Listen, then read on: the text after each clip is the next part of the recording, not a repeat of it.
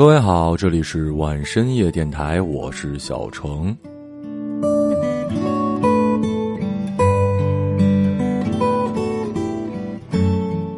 如果说要你描绘一幅最有校园气息的画面，我想里面肯定会有一个抱着木吉他唱歌的男生，然后呢，在草地上轻轻的弹着，悠悠的唱着。可能这就是木吉他的特质吧。就像大提琴听了会让人想哭，钢琴听了会让人安静，而吉他会让我们想到那些青春的日子。这可能就是民谣歌手被人喜欢的原因之一吧。用沙哑的声音讲述着一个个故事，再用有故事的木吉他配出一份当年的情绪。而真正的吉他大师，不需要开口就能够带你回到过去。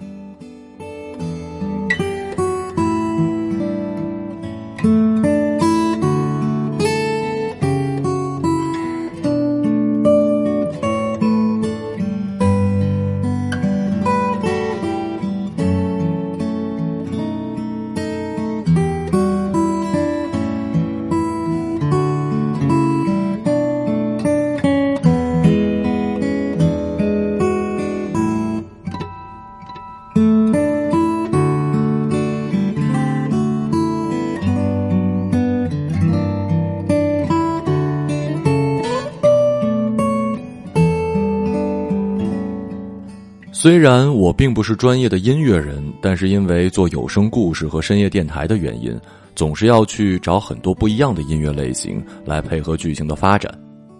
在这个过程里，我不知不觉的发现了很多吉他的纯音乐，所以呢，今天你们应该会听到很多在有声故事里出现过的曲子。而这其中我最爱的一位，便是日本的吉他大师鸭尾桑，鸭尾光太郎。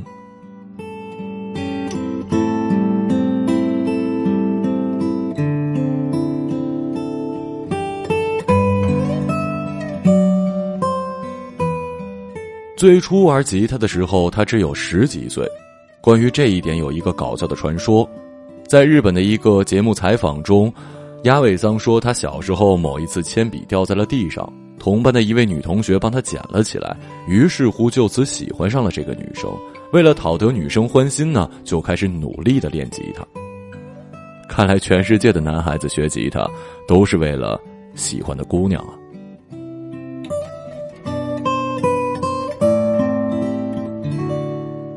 鸭尾桑，他姓鸭尾，因为人们尊敬他，所以在他的姓后加了一个“桑”字。一九六八年的二月一号出生于日本的大阪市，当时有许多尼龙弦吉他的弹奏者，他颇具挑战性的选择了掌握风格独特的钢弦原声吉他。也正是他想展现出原生吉他最大包容性的强烈愿望，促使他大胆地运用了诸如开放式调弦和点击弦等各类技法。鸭尾桑巧妙地将这些创新性的技法注入到了每一首歌曲的情感核心当中，让人无可抗拒。鸭尾桑让人惊叹于技法贯穿于他的激情四射的演出中，从反复无常到苦甜参半，他将技法与诗意带入了完美的和谐之中。第一次听他的音乐呢，你很可能会有一种有很多不同的音乐家在一间房子里演奏，然而事实上，只有鸭尾桑一个人用一把吉他就独立的做到了一切。凭借超群的记忆和时常伴以打击元素的安排，他的音乐充满了动感。他不仅弹奏自创的旋律，还改编来自电影、动画、童谣以及校歌等不同领域的优秀作品。总之，就像我开头说的一样，吉他给我的感觉就是青春的时代，而鸭尾桑的吉他里，你真的真的可以闻到学校操场上青草的气味。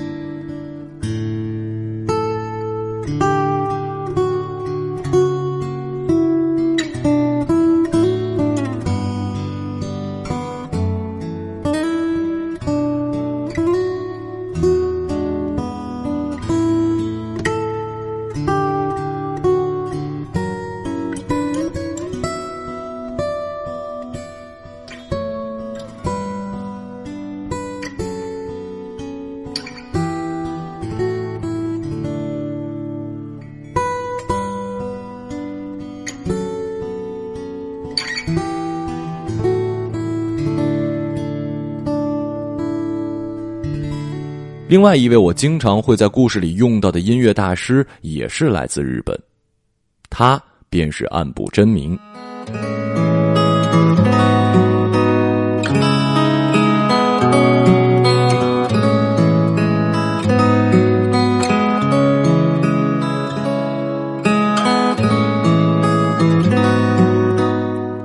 如果说鸭尾桑的作品让人感觉是回到了校园时代，那么暗部真明的音乐则会让你走向未来，或者说让你有一种望向未来的状态。在沉稳安定的外表之下，暗部有着一颗情感丰富与洞察力强大的内心。内敛而不擅长表达的他，却总能借由弹奏吉他曲谱出一曲曲动人的乐章，娓娓道出每一个属于他的故事，如诗如画。美不胜收。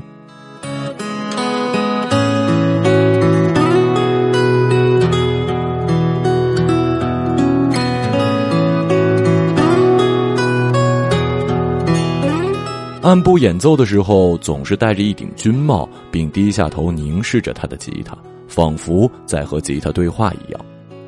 透过拨弄琴弦、行云流水的音乐自指尖倾泻而下，动人心弦的音符带领听众进入暗部所构筑纯净而唯美的音乐世界。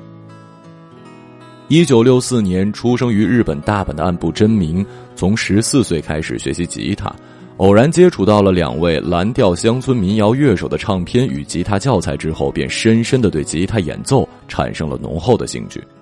一九八零年对岸部真明来说是一个重要的转折点，他参加了由日本的弹指先驱人物中川沙人在大阪所创立的吉他音乐教室，长达十年之久。在这十年里，他努力的向中川先生学习各种的演奏技巧与乐理知识，并接触到了更多国外吉他音乐，让他体会到了世界之大及吉他音乐的丰富性。之后，日本国家电视台因为岸部真明擅长描情写景的音乐特质，分别在二零零四年与二零零五年邀请岸部真明为日剧《圣诞老人降落了》及年度大作《奇迹之山》纪录片担当配乐。这对岸部真明的音乐绝对是最高等级的赞美。而二零零六年出版的《奇迹之山》原声带。专辑中优美的曲目也成为了全球吉他爱好者翻弹学习的目标。之所以说暗部真明的音乐是让你可以看到未来的，是因为我最喜欢他的一首曲子。我相信很多人都听过这首曲子的另外一个版本，就是韩寒老师的电影《后会无期》中邓紫棋演唱的那首《后会无期》。而暗不真明的吉他版似乎让我们听出了比讲述更加深沉。和不确定的未来，这首曲子的名字叫做《The End of War》。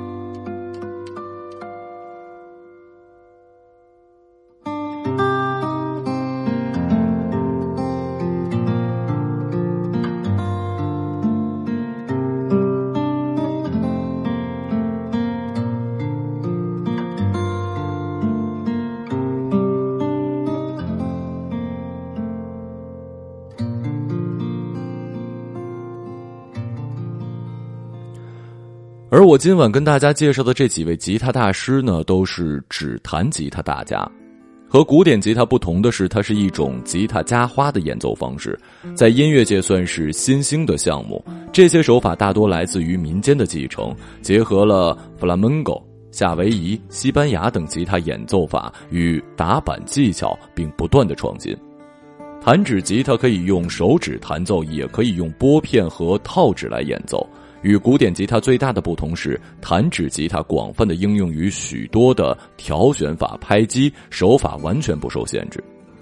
只要能用一把吉他做出任何美妙的音乐，皆为 finger style，融合现代和声、爵士、布鲁斯等等风格，并融入演奏者自己的创作与编曲想法。弹指讲究的是一把吉他弹出两把甚至三把四把吉他的效果，讲究的是音乐性技巧性。刚才说的两位都是亚洲的弹指吉他大师，下面我要说的这一位则是一位美国人，马克尔·亨吉斯。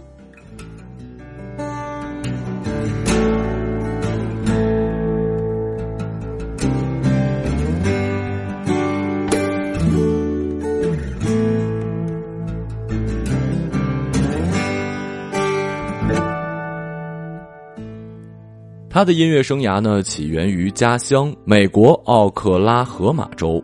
他会演奏吉他、长笛，也接触过许多乐器。最后，他进入了飞利浦大学学习古典吉他，并接受作曲老师的指导，取得了作曲学位。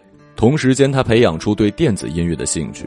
他说：“我到过现代作曲音乐学院，我听过很多现代音乐，但是我更想朝着很多实验性作曲家的方向前进。”他对于音乐的兴趣带领他到了一九八零年，进入到史丹佛大学非常著名的电子音乐系，而他的身影除了主要出现在电子杂志上，赢得《吉他手》杂志连续五年票选的最佳木吉他手之外，并被尊荣为二十五个震撼世界的吉他手之一。他表示：“我已经证明我是一个优秀的吉他手，所以我想自由追求其他声音和乐趣，也不想被任何人归类我属于某一种 style。我只想写我感觉到的音乐，也不迎合人们所期待的过去的那个我。所以在他的音乐里，我听到的是无拘无束，我听到的是风的声音，我闻到了花的香味，看到了飘渺的海洋。”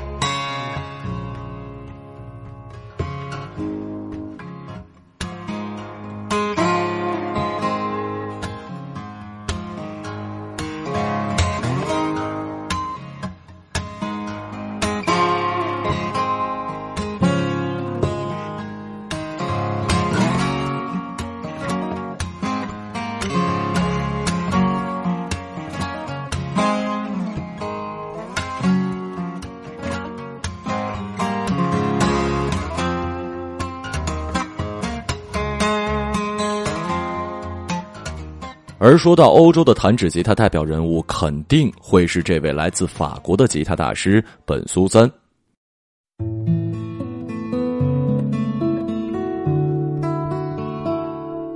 本苏三一九五七年十月三十号出生，在他四岁的时候，全家搬到了巴黎。七岁的时候，他开始接受音乐教育，但学的乐器并不是吉他，而是钢琴。十一岁的时候，他开始自学吉他。当时影响他的是一些英国的民谣音乐、法国音乐和一些北美音乐。此后，他便开始研究，如果把这些音乐和自己的演奏风格结合起来，那将会是什么样的。最终，他成功了。在十七岁的时候，便得到了一家唱片公司的青睐，并与之签约。一年后，推出了自己音乐生涯的第一张唱片，获得巨大成功。之后，在瑞士的音乐节上完成了自己的首演。在随后的音乐生涯中，他的发展可谓是非常顺利。他的唱片一度是原声吉他市场的抢手货，常年占据着原声吉他演奏唱片销量冠军。而他的作品让我想到的是这样的一幅画面：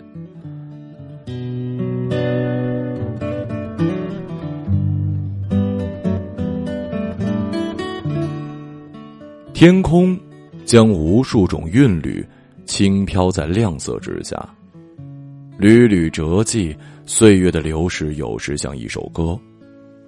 当你在这里想起快乐时光，似曾把记忆。留在广远的地方，我不会相思，却带着快慰，热衷于你的情谊。大自然生机勃勃的时候，有我的爱心，难以叙述。像昨日的阳光，今天如这时的你，把我挽留，毕竟是夏季。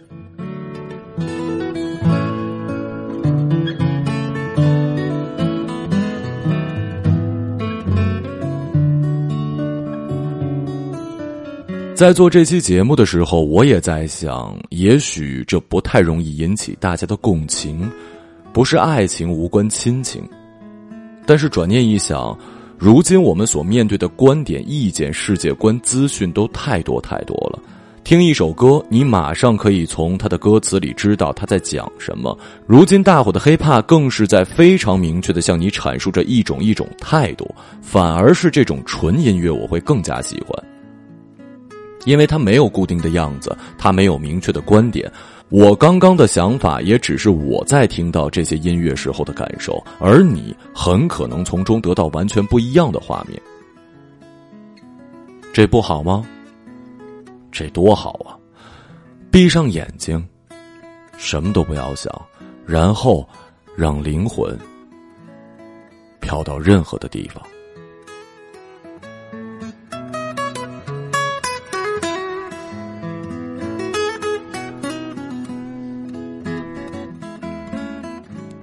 这里是晚深夜电台，我是小程，时间不早，睡吧。